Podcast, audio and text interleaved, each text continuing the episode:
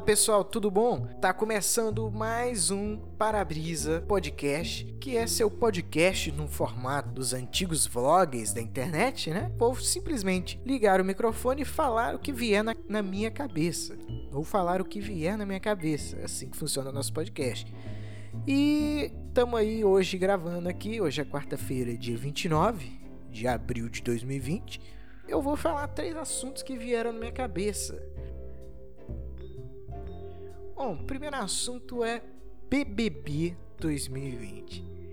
Essa semana acabou o que foi provavelmente, provavelmente não, ele foi o maior BBB da história. Se não foi o maior, com certeza, tipo, se não foi o maior em questão de tamanho mesmo, das locações, né, do estúdio e tal, ele foi o maior em questão de repercussão. Ele foi o BBB da internet. Talvez o primeiro e, e a maior interação entre a internet e o BBB. O BBB do ano passado, ele teve uma repercussão muito grande por algumas polêmicas envolvendo racismo, enfim, mas eram pessoas normais. O desse ano, ele foi diferente porque ele tinha um digital influencers nessa raça maldita que faz a gente da internet levar uma fama muito ruim. Enfim, youtuber, web influencer, web um monte de coisa que faz a gente ter esse nome ruim da internet. Bom, o BBB 2020, ele é uma prova de que com um bom marketing, qualquer mídia que não seja ligada da internet consegue ter um grande destaque, né? Uma mídia tradicional que nem televisão conseguiu um destaque que muitos anos não tinham, que talvez não teriam nem se se ainda fosse na era de ouro da televisão, né? Talvez se fosse na era de ouro da, do BBB não teria esse tanto de audiência, porque não eram somente, não foi somente um BBB com pessoas comuns, né? BBB para quem não conhece, para quem morou numa caverna, é, eu acho que ninguém precisa ter assistido BBB na vida para saber que ele se trata de um reality show com pessoas que são escolhidas, pessoas comuns, né, que se candidatam e são escolhidas para passar uma certa quantidade de tempo dentro de uma casa, né? Tanto é que tem o nome de a casa mais vigiada do Brasil, que por um tempo já foi, mas que até o ano passado estava morrendo. O ano passado teve uma das menores audiências da história do BBB. E a Globo, que tem muita grana, alguém muito inteligente do seu da sua equipe de marketing resolveu fazer essa ideia brilhante de reunir pessoas da internet em um programa de reality show. E esse BBB trouxe, trouxe muitas reflexões interessantes. Né? Por mais ridículo que seja a ideia de você ficar assistindo pessoas desconhecidas, é, no, nesse caso nem tanto, tão, nem tão desconhecidas, pelo menos eu conheci o, o Pyong, né? apesar de eu não gostar muito dele da, dos conteúdos dele, não dele como pessoa, é, acho que é impossível ter uma opinião com, como pessoa, né? De pessoas da internet, porque elas não são pessoas de verdade na maioria das vezes, né? Na maioria das vezes, pelo menos 10% dessas pessoas aí é mentira, né? Porque na internet ninguém consegue ser 100% verdadeiro. É o máximo que eu tento ser, né? Mas ninguém consegue ser 100% verdadeiro. Primeiro que as pessoas não conseguem aceitar o fato de que pessoas de verdade são assim, né? As pessoas gostam muito hoje em dia de cancelarem né, as outras, as pessoas que cometem, cometem deslizes. Tem gente que merece, merece. Coisas absurdas, sim, merecem. Mas tem coisas bobas que as pessoas elas agem, né? Como se aquilo não existisse, como se as pessoas fossem perfeitas e como se elas não jamais, em hipótese alguma, é, fariam ou fariam ou diriam, né? É, coisas absurdas. Então, isso que eu acho uma coisa interessante que esse BBB trouxe esse espelho, seja para quem conseguiu refletir, seja para quem é, não percebeu o que fez, né? As pessoas cobram muito perfeição, né, das outras e ainda mais por ser pessoas conhecidas das redes, né? Pessoas que muita gente que seguia elas se decepcionaram, muita gente que é, não conhecia, achou tipo caramba que pessoas abomináveis Pois bem, se você coloca pessoas para conviver normalmente, já se vocês colocam, simplesmente filmassem a vida real, é, se as pessoas saberem disso, já seria, já sairia absurdos, né? Agora você coloca um jogo, né, de estratégia que é o BBB, Estratégia real life, vamos dizer assim. Aí você não querer que saiam absurdos daquele lugar, porra, é simplesmente você querer algo irreal, né? Se você quer um reality show mesmo, aquilo é realidade. São pessoas escrotas, são pessoas legais, são pessoas oportunistas, são, enfim, todo tipo de gente junto. É, por mais que isso seja interessante, eu não assisti um episódio do BBB, porque basicamente o Twitter fez a narração do BBB. Eu já tava de saco cheio do BBB. Eu votei no BBB pela primeira vez na minha vida sem nunca ter assistido episódio na minha vida. É, não, sem ter assistido episódio desse ano, quer dizer, na minha vida. É, eu assisti um ou outro episódio de algum BBB, BBB antigo. Eu lembro na época que tinha Sky, né? Sky, essa porcaria obsoleta e cara pra caralho. Eu lembro na época que tinha Sky, uns 5 anos atrás. Eu vi um BBB. É, eu não vi o BBB, eu vi um, um pay-per-view, né? Que era. Que é a casa do BBB sendo transmitida ao vivo. Que para mim é uma parada muito bizarra. Pessoas pagam para ver as outras fazerem absolutamente nada. Eu lembro que eu fiquei duas horas assistindo é, pessoas preparando para uma festa num sábado. Eu tipo, nunca na minha vida que eu imaginei que, que eu ia fazer uma coisa daquela. Só que obviamente eu não tinha porra nenhuma para fazer na minha vida, né? Eu fui ver aquilo e depois eu desliguei. Falei, o que, que eu tô fazendo na minha vida? Enfim.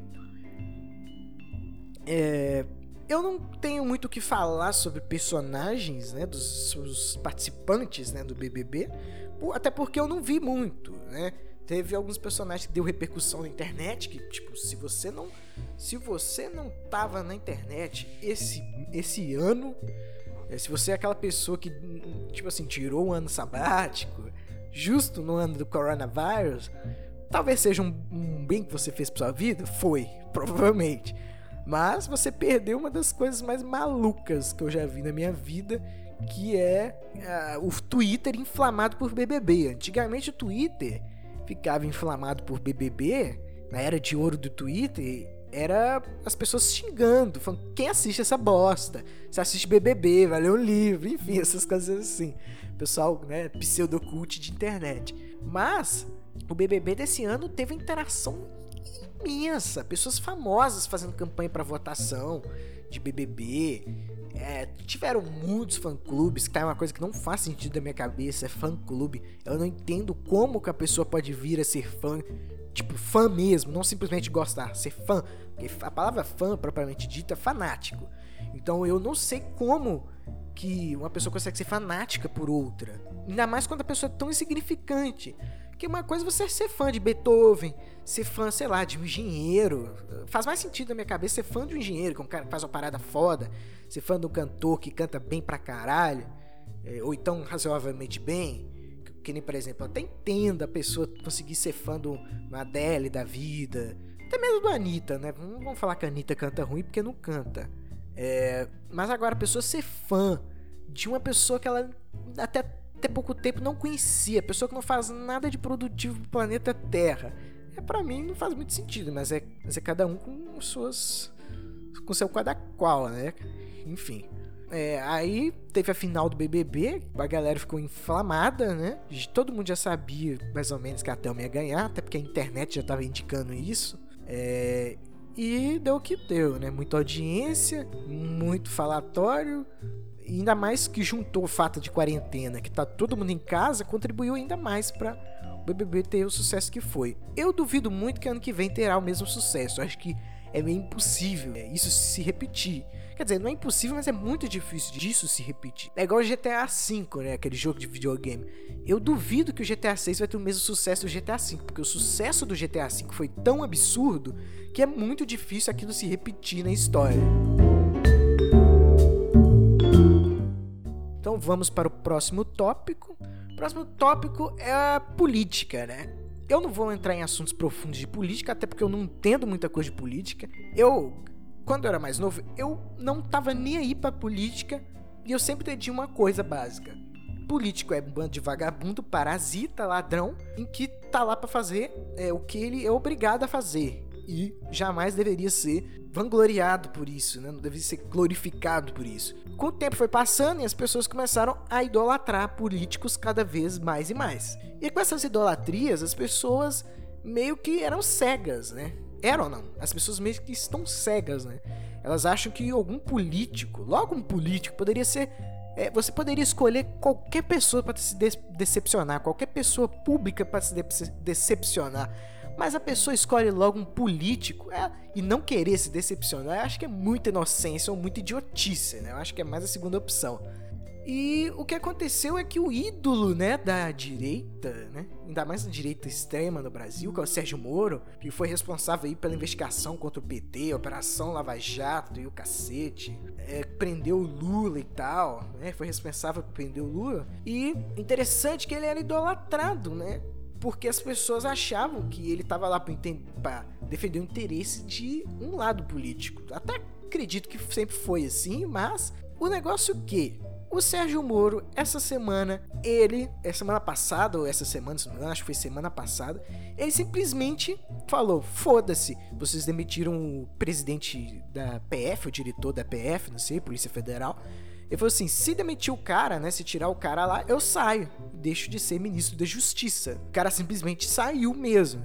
E ainda veio com bomba que é denúncia para cima do Bolsonaro. O Bolsonaro tá sendo investigado por seis crimes. E muita gente na internet falou, né, que o Sérgio Moro não tinha provas, mas essas pessoas esqueceram que é exatamente o que falaram contra o Lula, né? O que mostra claramente que quando é do, quando é o próprio umbigo, né? Ninguém ninguém é quer admitir, né, que o seu político de estimação tá errado.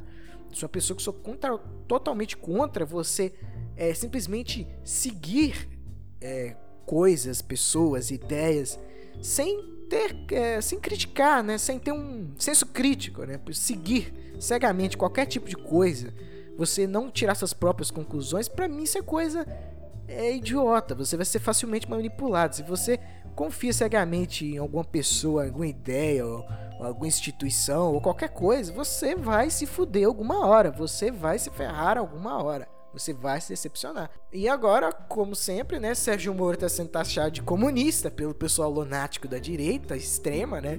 Que é um pessoal que não sabe nem o que significa comunista. Assim como, por exemplo, tem muita gente da esquerda que não tem a menor ideia de que seja fascista. É, e aquele velho circo da loucura, né? É o circo da, dos horrores misturado com o hospício que é o Brasil, né? Enfim, é, isso aí foi uma parada bem foda que aconteceu essa semana. E sinceramente eu não sei nem porque eu tô comentando sobre isso, afinal, toda vez que, me, que vem política como assunto, hum, cara, me dá um desprazer em falar, mas enfim. O próximo tópico de hoje também o último tópico, né, é... Eu fiquei sabendo pelo Twitter que o Whindersson Nunes, né, o comediante do YouTube, né, famosíssimo, é, que se você não conhece, puta que me pariu, o que, que você tá fazendo da sua vida? Ele separou da Luísa Sonza, cantora. Isso deixou muita gente ensandecida no Twitter, aquele velho papinho de adolescente no Twitter. Pessoas que não estão muito, né, ligadas na vida real, enfim. Não julgo elas, né, acho que é melhor estar tá num mundinho do que estar tá na vida real. O que eu queria falar sobre isso é o seguinte eu tenho pouco tempo de vida. Eu tenho 21 anos, nunca casei na minha vida, tão pouco namorei. Quem sou eu para ficar dando dica, dar palpite sobre relacionamento? Mas algo que eu já percebi é que o jovem, ele tem uma tendência maior a se separar. Quem casa jovem, é, geralmente, cara, eu não vou, não tem porcentagem, não tem pesquisa para isso. Eu deve ter alguma pesquisa, mas eu acredito que é uma porcentagem bem maior do que adultos mais velhos que se casam. Eu tenho quase certeza que se eu fizer uma pesquisa com casais que se separaram com mais de 28 anos de idade para casais com menos de 28 anos de idade, né, se separaram, você provavelmente vai ver que os jovens se separam com uma facilidade muito maior. Até porque jovem, o jovem ele não tá, por mais que o cara tenha, sei lá, 25 anos de idade, o jovem ele não tá preparado para casar na maioria das vezes. É, muitos casamentos que sobrevivem, casamentos que começaram cedo, que sobrevivem são basicamente na, na base do foda-se, né? Tipo assim, a gente já tá esse tempo junto, né? E vamos continuar. Tem casamento que já foi pro saco com 10 anos de 10 anos de casamento, 15 anos de casamento, já foi pro saco. A pessoa simplesmente continua porque é viável para ela, né? É meio que o é que nem aconteceu com meu bisavô e minha bisavó. Eles são separados, moram em quartos diferentes na mesma casa, mas, tipo, é inviável eles se separarem de casa, meio que, né, foda-se, né, no caso deles. Ainda mais que antigamente as, as pessoas eram julgadas se separassem, principalmente as mulheres, né? E como sempre, né, a internet cai em cima da Luísa Sonza, porque é óbvio, quando o casal separa, a culpa sempre é da mulher. O pessoal, né, coloca como se fosse isso, né? A sociedade, né, coloca como se fosse isso, né? Cara, tem os casos que é, fica claro que o homem que traiu, mas, tipo, a sociedade geralmente julga os famosos que se separam pela mulher. E nesse caso aí não foi diferente. Ainda mais que tinham boatos, enfim, sobre coisas que eu nem quero citar aqui, só a respeito do Whindersson Nunes, mas enfim. Outro tipo de casal que eu também já reparei que a tendência a separar é casal famoso. Porque com certeza não deve ser muito fácil tentar sustentar um casamento sendo famoso. Né? A fama é algo muito prejudicial às pessoas. Né? As pessoas só. As pessoas elas pensam sobre o lado bom da fama, mas esquecem do, do, lado ruim da fama, né? E um do lado, dos lados ruins da fama é que os casamentos de famosos duram muito menos do que os normais, né? E se você junta jovem famoso, porra, aí, na minha opinião, é receita para dar merda. E foi o que aconteceu. Não deve ter nem três anos que a que o Whindersson e a Luísa Sons estavam juntos e já se separaram. Enfim, para mim não é nenhuma surpresa e é um assunto que não vai mudar nada na minha vida, mas achei interessante, né? Tirar algo tirar algo construtivo de um foda-se total que é a vida de famoso, né? Na minha opinião. Bom, esse foi o para-brisa de hoje. Eu vou tentar fazer um no mínimo um por semana, né? Acho que dois é demais pro meu, né, pro meu nível de tempo, meu nível de comprometimento por enquanto. Mas é, o meu objetivo com esse podcast é fazer estilos vlogs de 2011, né, que nem o PC Esqueira fazia, né, assuntos aleatórios baseados na minha opinião. Então, muito obrigado, galera. Compartilha aí para quem você conhece, né? Segue aí no Spotify, no Google Podcast ou no seu qualquer agregador de podcast que você esteja escutando, né?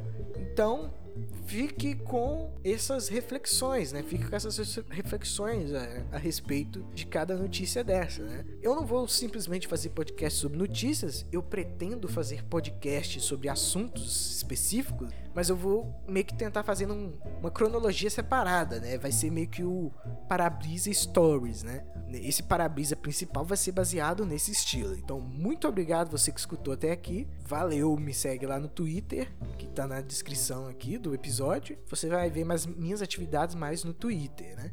Então, muito obrigado, valeu!